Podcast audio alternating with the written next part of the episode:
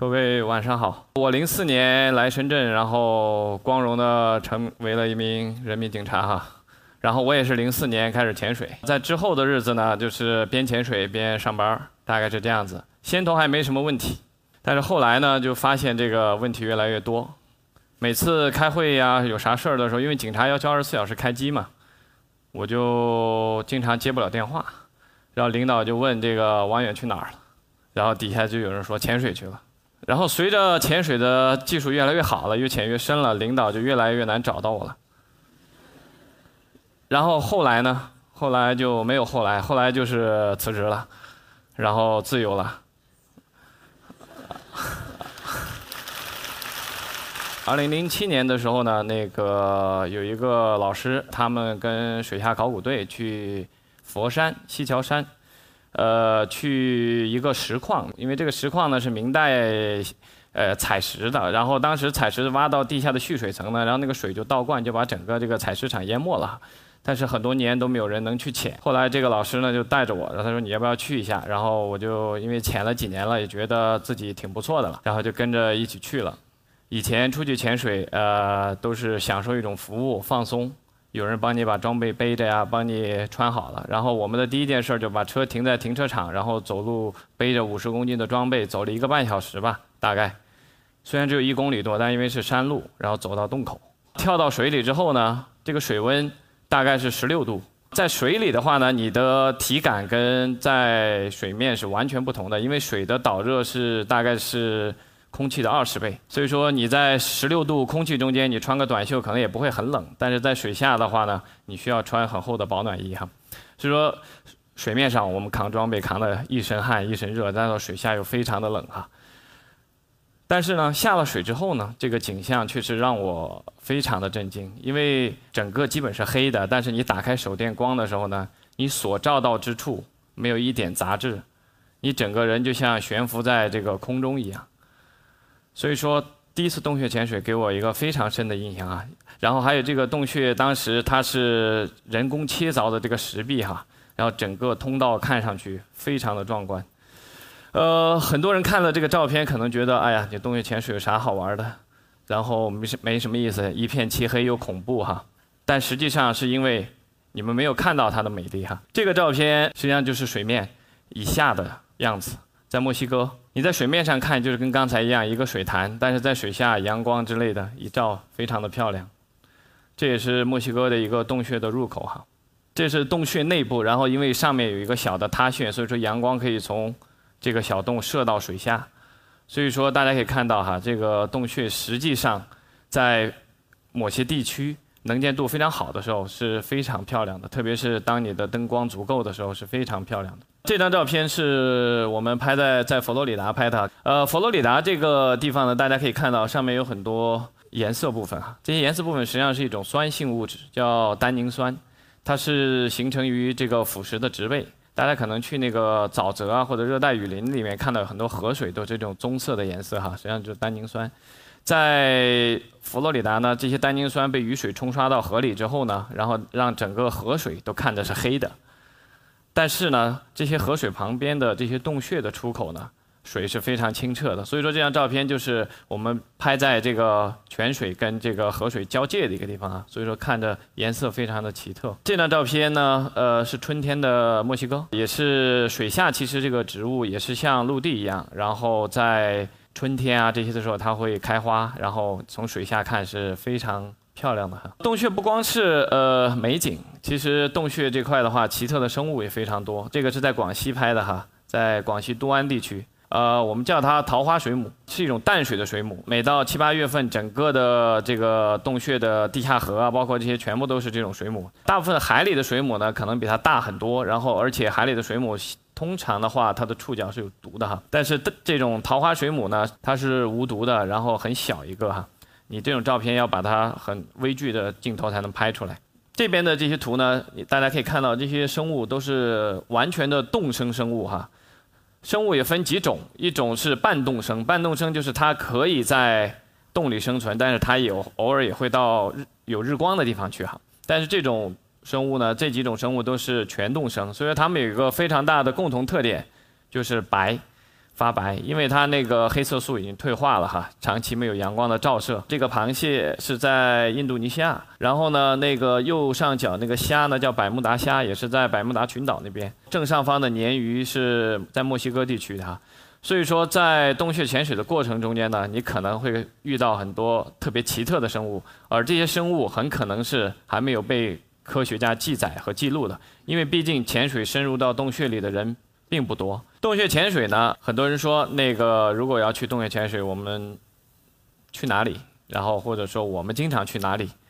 呃，我们最开始去的地方，呃，佛罗里达。其实佛罗里达是整个洞穴潜水这个运动的起源地。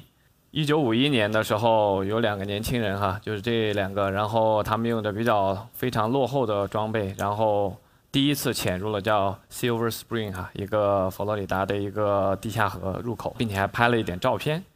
然后之后呢，这个潜洞穴潜水就开始在潜水界火起来了。然后大家在整个佛罗里达，因为佛罗里达是个非常奇特的地质哈，它整个一个平原北部哈，佛罗里达北部是个平原地区，然后它的地下河系统是非常丰富的，然后有非常多的这种洞穴的入口，地下河的入口。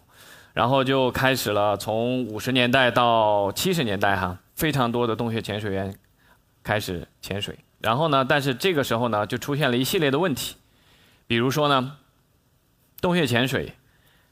你没办法直接回到水面，当你人是没法在水下呼吸的，当你携带的气瓶没有气的时候，而你这个时候没有办法直接升到水面，你可能连一分钟都撑不了。所以说呢。洞穴潜水有严格的装备要求和一些的规则，包括你怎么使用这个气量的规则。而这些规则的建立呢，都是在事故的基础上建立的。你可以发现，在从五十年代到七十年代，每年的这个死亡数量是非常高的，都是在增长的。甚至在七十年代，忘了是七五年还是一年，可能在接近三十人。就佛罗里达地区北部地区，说当地政府当时的一个态度就是，其实不光是我们的政府担心有问题哈。所有的政府都会有这种顾虑，然后当时就把这些洞穴给封闭了。但是呢，在这个时候，基本上洞穴潜水快被法律禁止的时候呢，一个伟大的人物哈就出现了。这个人叫 Shake Exley。其实呃，在整个洞穴潜水的历史上哈，包括现在，呃，全世界可能有很多优秀的洞穴潜水员，但是所有人评价最高的人应该就是这个人。他当时在美国洞穴协会，然后负责打捞，就是洞穴救援。其实洞穴来说，潜水没有太多的救援，因为当你出了问题之后，你只有一分钟或者更短。所以说，他们大部分是打捞尸体。然后呢，他在他的十年的打捞生涯中间呢，他就总结出了很多一些原则。我们这些人是怎么出的现的事故？然后他把这些原则总结出来，写了一本书，叫《洞穴的生存蓝图》哈。也是现在洞所有洞穴潜水员必读的，或者说一个基本的生存安全准则。他当时就拿着这个书，然后就到政府和一些洞穴的爱好者到政府，然后跟他们讲，并不是洞穴导致的这些事故，而是人不懂怎么在洞穴的环境下生存导致的事故。经过了一些努力吧，政府还是最后没有颁布这个法令来禁止洞穴潜水。而是要求更多的训练之后，你才能去进入洞穴哈。所以说，Shake Exley 实际上是一个洞穴潜水规则的奠基人。所以说，我们去读他的书的时候呢，最早就读他啊，在哪个洞哪个洞差点挂掉，然后哪个洞哪个洞又发现了什么。所以说，我们最开始去潜水的时候去佛罗里达，因为你看着他的书，然后去他去过的地方去潜水，你会觉得非常有历史感。很多人为了连搞清楚这个美国地下河系统的。到底这些洞口是不是连通的？这些洞口到底是怎么样的？中国其实也在科地质学家也在做这些研究，他们怎么做呢？比如说怀疑两个洞穴的入口，这个河道地下河是通的，但是你没办法潜水，那这个时候你就撒几吨的盐撒到这个水里，然后根据水流的方向在下游来监测这个盐度的变化，这样子来把这些水系图画出来的。在中国。一直是用这种方法，在美国呢，呃，这种方法他们也会用，但是呢，有更多的人开始尝试，我们能不能通过潜水把这些洞穴的验证，这个洞穴是连通的，然后这个水系是相通的，然后把这些资料提供给地质学家。这些潜水有些甚至一次的潜水长达二十个小时，深度通常是超过七八十米、一百米，非常大的潜水。所以说，我们叫它创造纪录潜水，也是这些记创造记录的潜水的人，然后在推动的整个行业的进步。美国大家可能刚才看了那个洞穴都是灰蒙蒙的，然后黑暗的通道哈，阴阴沉沉的。但是在其他地区，比如这张照片，这张照片是在巴哈马，巴哈马和墨西哥有非常多这样子的洞穴，就是石笋，里面全是密密麻麻的这种石笋形成的水下洞穴，然后能见度也是非常的好。所以说，在这种地方，你打开一束光照出去之后。非常的漂亮，而这些洞穴的距离通常都甚至超过了十公里的距离。离我们近一点、比较水清的地方呢，菲律宾其实是一个非常不错的地方，但是它的地区又比较尴尬。它个地区就是老是绑架什么阿布沙耶夫活动的地方，就南部苏里高地区。所以说，我们当时去那边潜水的话，一般都会有军警，然后来陪同，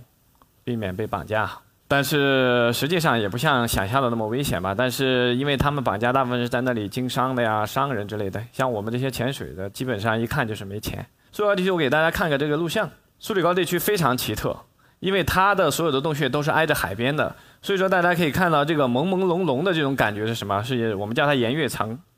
岩跃层是因为淡海水交界，海水的密度比淡水大，所以说海水会在下面，然后淡水会在上面，然后你在交界的这个地区哈，就会看到这个。分界在墨西哥也会有这种，但是在苏里高非常的浓的盐跃层，而且苏里高地区的洞穴它和潮汐是非常相关的，因为它在海边涨潮的时候呢，这个海水会往洞里走，然后呢在退潮的时候，洞里的淡水会把海水往外推，所以说它的水流和这个潮汐也是纷纷相关的，所以说我们可以判断这条鱼是一条海水鱼，因为它在这个分界线的下面。呃，这也是苏里高哈，然后你在水面上看着都是非常漂亮的热带沙滩哈，但是你到了水下之后，这个洞当时我们去的时候也是惊呆了，整个洞底下非常长的距离全部是生蚝，全部是生蚝，而且应该是没有污染的，应该比深圳港湾里的会好一些。所以说我们有时候在停留的时候，那个因为我们潜水时间比较长，有点饿了，有时候会叫一个。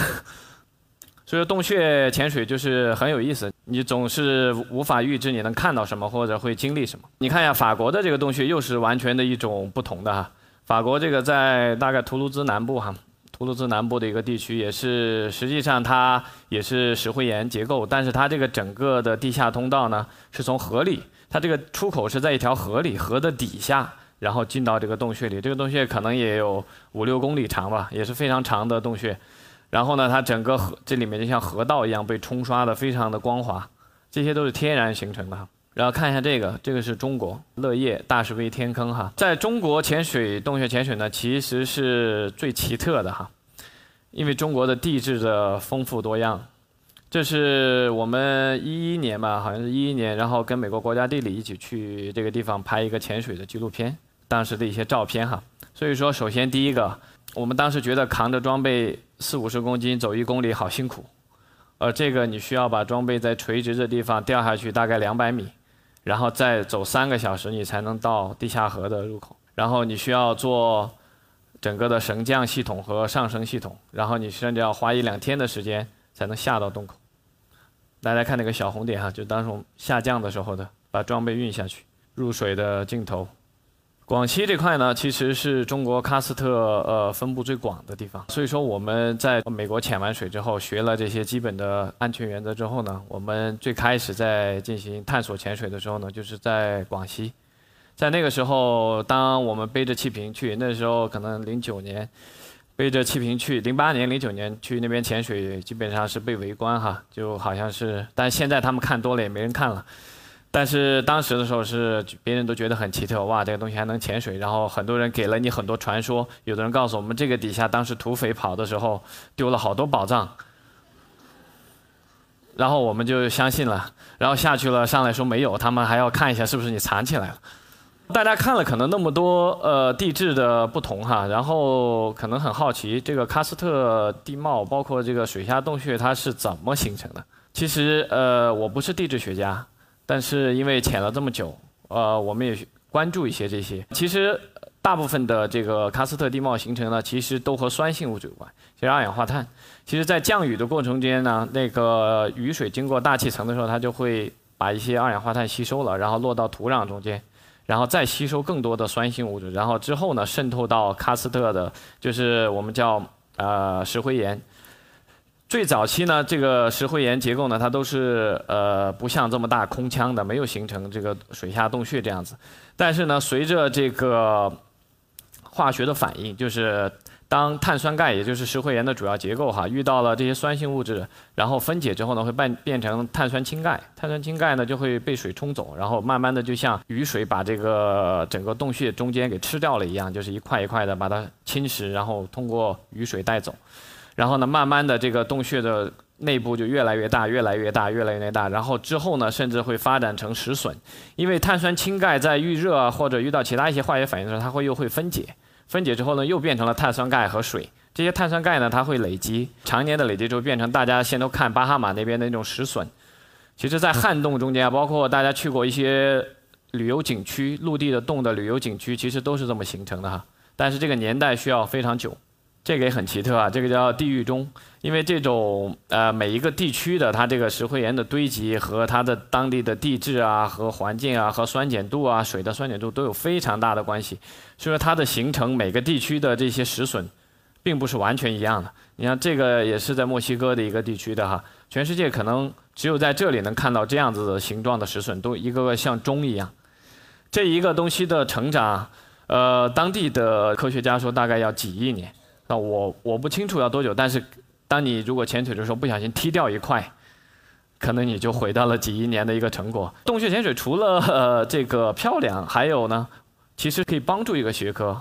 叫沉积物研究。你研究这些岩石，水下岩石，你可以判断出它是哪个年代形成的，当时的降雨状况，当时的气候等等信息。虽然我看不懂，但是专门有一个学科来研究这些。而在我们潜水中间呢，我们会发现很多这些东西，我们会拍照，然后提供给这些能看得懂的人，让他们来判断。比如说右边这个图片，就是我们在也是在广西的一个洞穴，整个的一面墙从水面到六十米的底部，全部是珊瑚、贝类的化石，整个墙上。所以说当时我们发现这个之后，拍了照片，然后给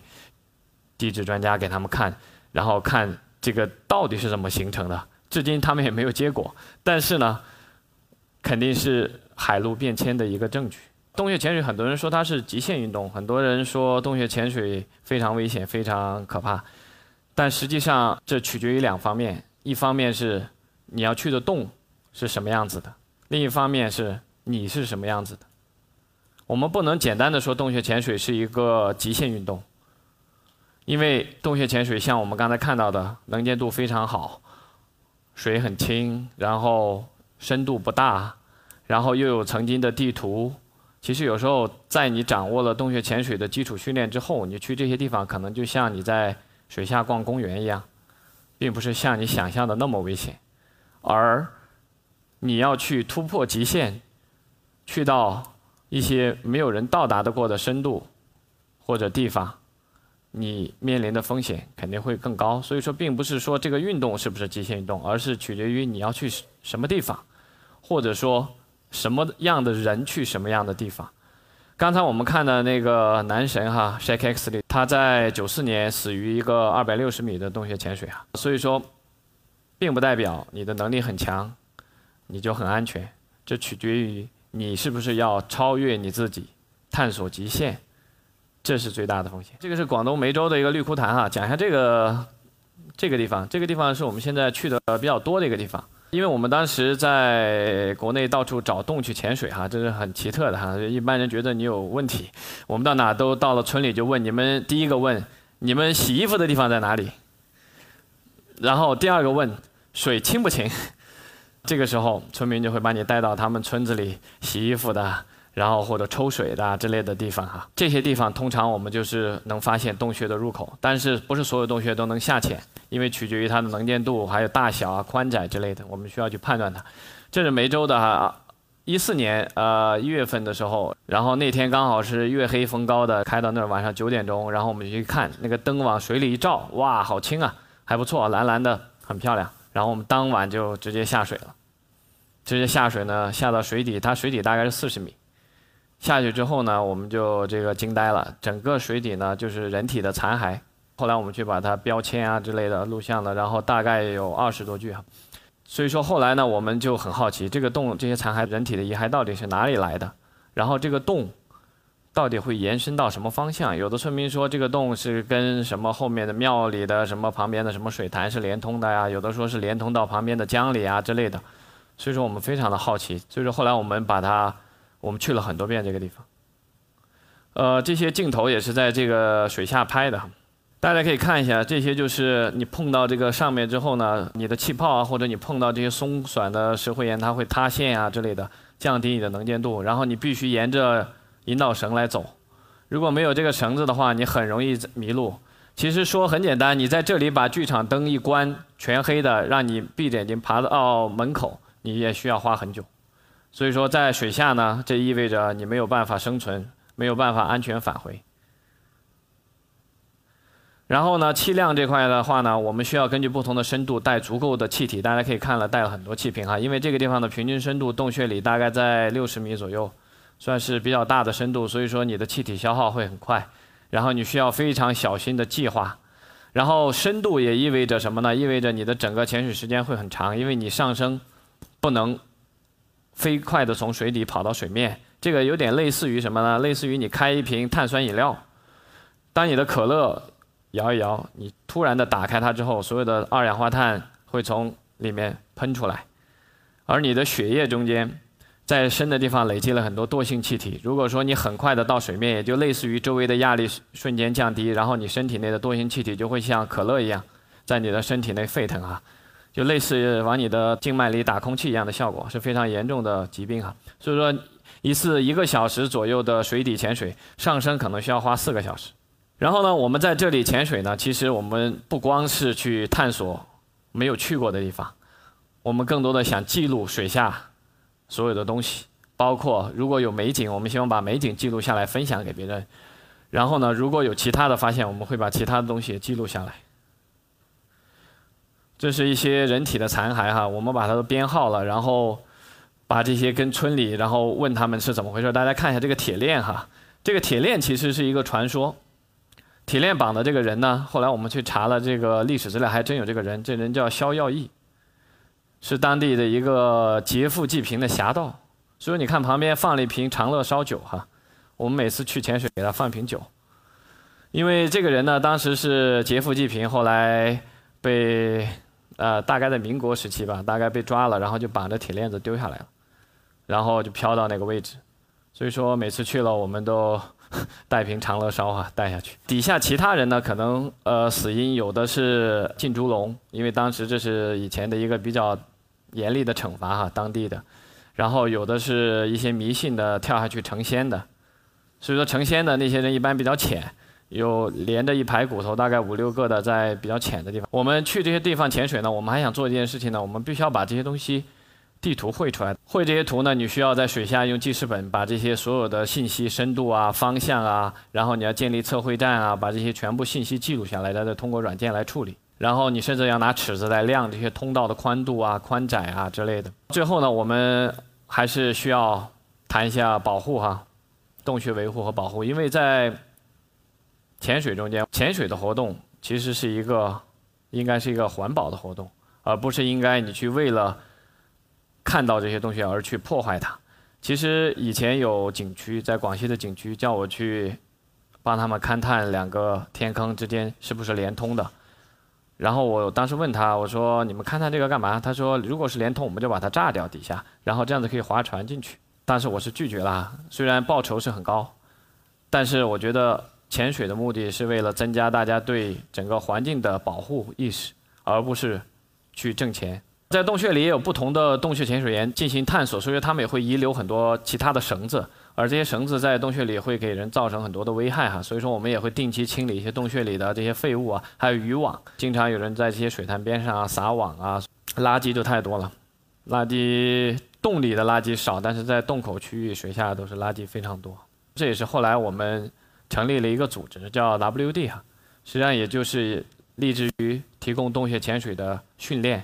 因为我们需要通过训练来避免潜水的风险，我们去探索，别人没有到达的地方。然后呢，我们希望通过我们的探索，能提高大家对淡水资源的保护。所以说，我们热爱这个潜水，所以说我们去海里、洞里潜水。而我们热爱潜水，所以说我们想把海里和洞穴潜水这些魅力分享给大家。然后，因为我们想分享给大家，希望大家能参与到潜水运动中间，能为整个海洋或者淡水资源的保护做出自己的贡献。谢谢。